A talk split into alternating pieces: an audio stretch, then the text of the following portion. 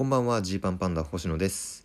今日はですね「オールナイトニッポン」ポッドキャストの振り返りそして、えー、今後どうしていく配信をしたいと思います。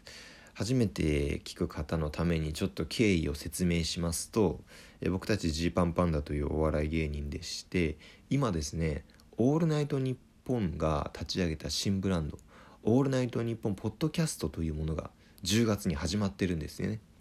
でまあこれ各曜日ごとに芸人が、えー、ポッドキャストを更新していくんですけれども、えー、月曜日トータルテンボスさん火曜日カエル亭さん水曜日銀シャリさん木曜日、えー、アンガールズさん金曜日トム・ブラウンさんというもう超強力打線を組んでましてそして土曜日が月替わりパーソナリティになりますっていうことなんです。でその、えー、月替わり一発目を我々ジーパンパンダが担当してるんですね。本当にありがたい話ですよ。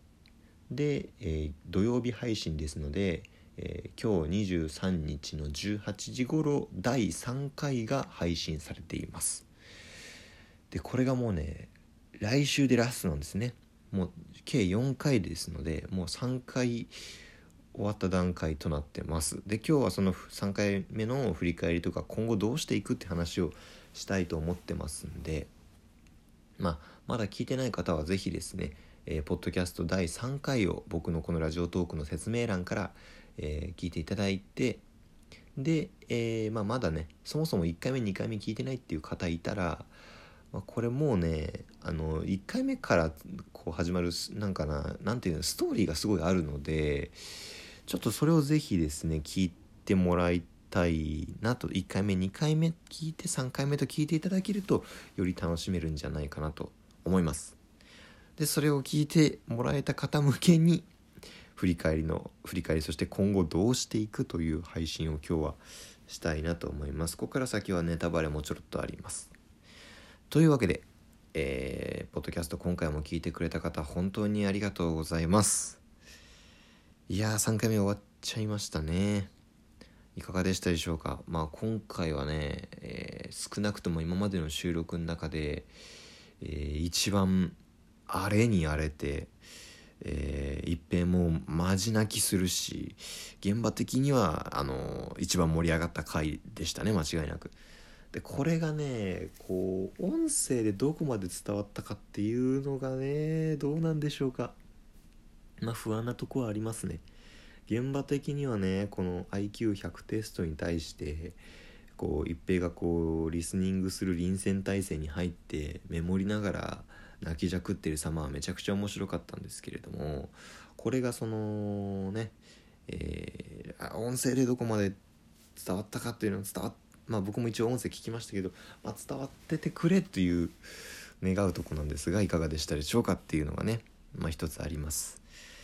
んであと中盤に話したねこのフリートーク、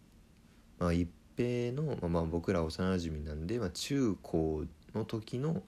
一平の変化っていうところ。これねほんと最近気づいた話だったんですけど。これはねちょっと一平について考える上で本当に大事なポイントだったんじゃないかなと個人的には思ってまして。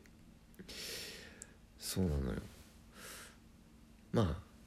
多くのね方がねうんまあ今まで、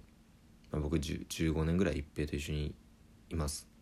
でこの多くの方が一平を見る時にまああいつはいいやつなんだけどねっていう語り口で喋るんですよ。まああいつはいいやつなんだけどねで始まるっていうのはあのいいやつっていうこと以上に思うところがあるっていうことじゃないですか。でなんでそういう感じになっちゃうんだろうっていうので、えー、まあ一平がねちょっと調子乗りな側面だったり人に対してなんでそんなこと言うんだよみたいなことをねこう言ってしまうみたいな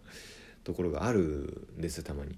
それがどっから来てるかっていうとやっぱり、えー、中学時代にそう本当にあんまりこう求心力がないというか人が周りにねこうついてこない感じだったいじめられてるとかじゃなくてね参加はめっちゃしてるんだけど参加はしてんだけどなんかまあそっかみたいなぐらいの、うん、感じで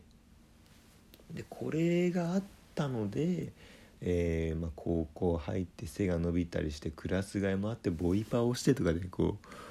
う「俺だ!」っていうねこうちょっと、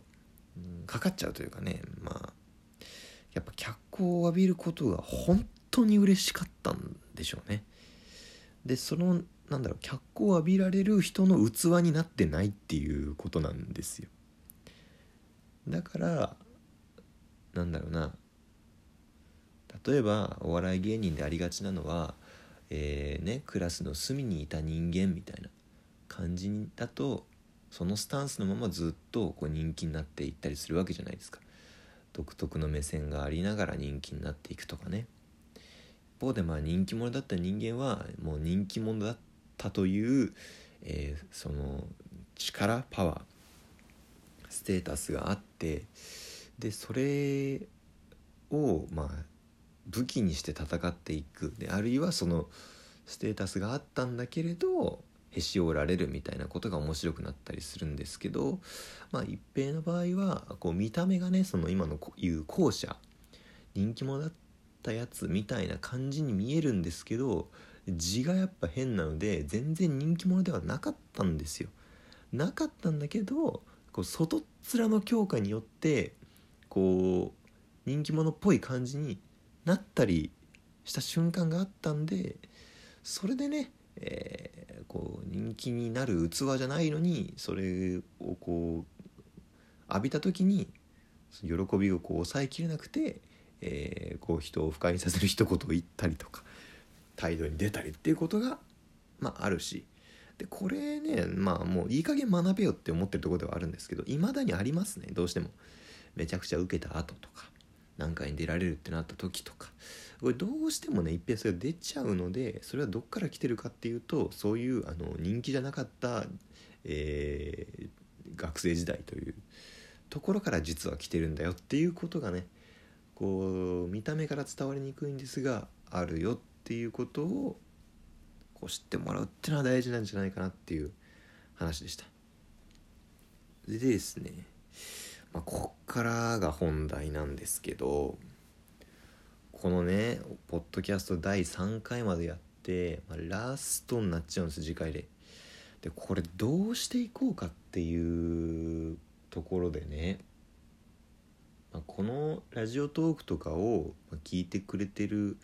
方からすればね、えー、まあ、例えばこういうラジオトークとか、まあ、他だったらスタンド FM とか、まあ、いろんな媒体がありますよ。そういったところでね、えー、やればいいんじゃないのっていう、まあ、むしろねそそれやれやってよっていう感じだったりするかもしれないんですが、まあ、ちょっとね、えー、ラジオ内でも言いましたなかなかね、えー、そういった自主的な発信だと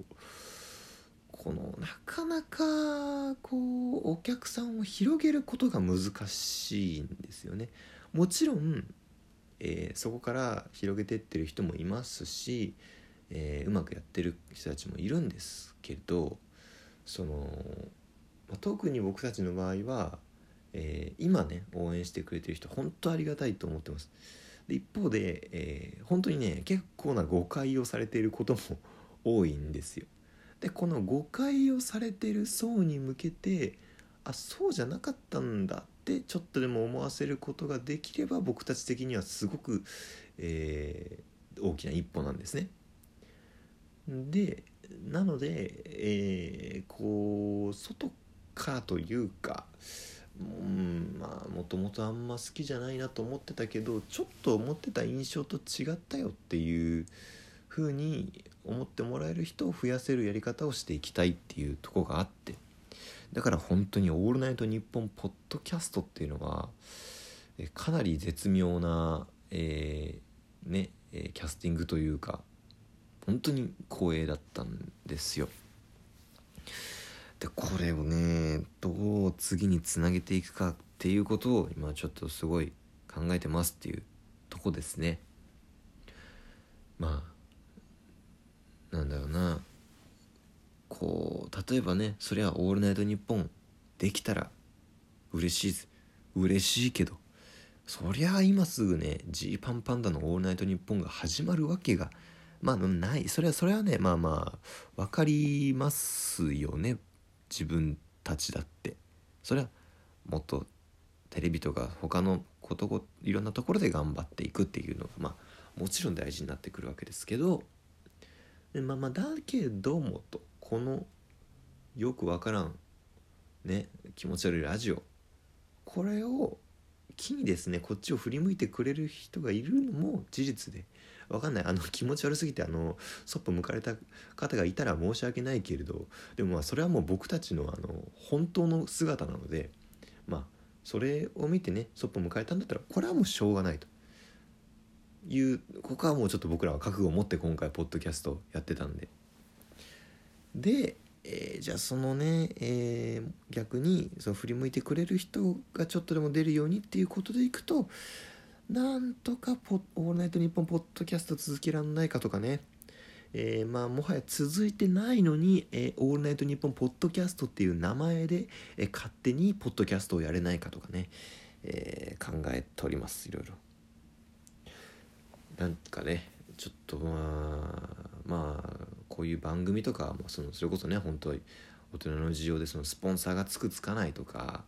えー、人気だったら続けられるとかこういろいろありますけれどもこうねこう4回で終わるっていうこのまあまあ刹那的だからこそいいっていう側面もあるかもしれないけど、まあ、僕ら的にはなんとかね続ける術が「オールナイトニッポン」ポッドキャスト続ける術がないかなっていうとこです。それを踏まえて最終回どんなどんな収録にしたらいいのかっていうのもねえー、今めちゃめちゃ考えて悩んでますっていうのが本音です。本日はお開きです。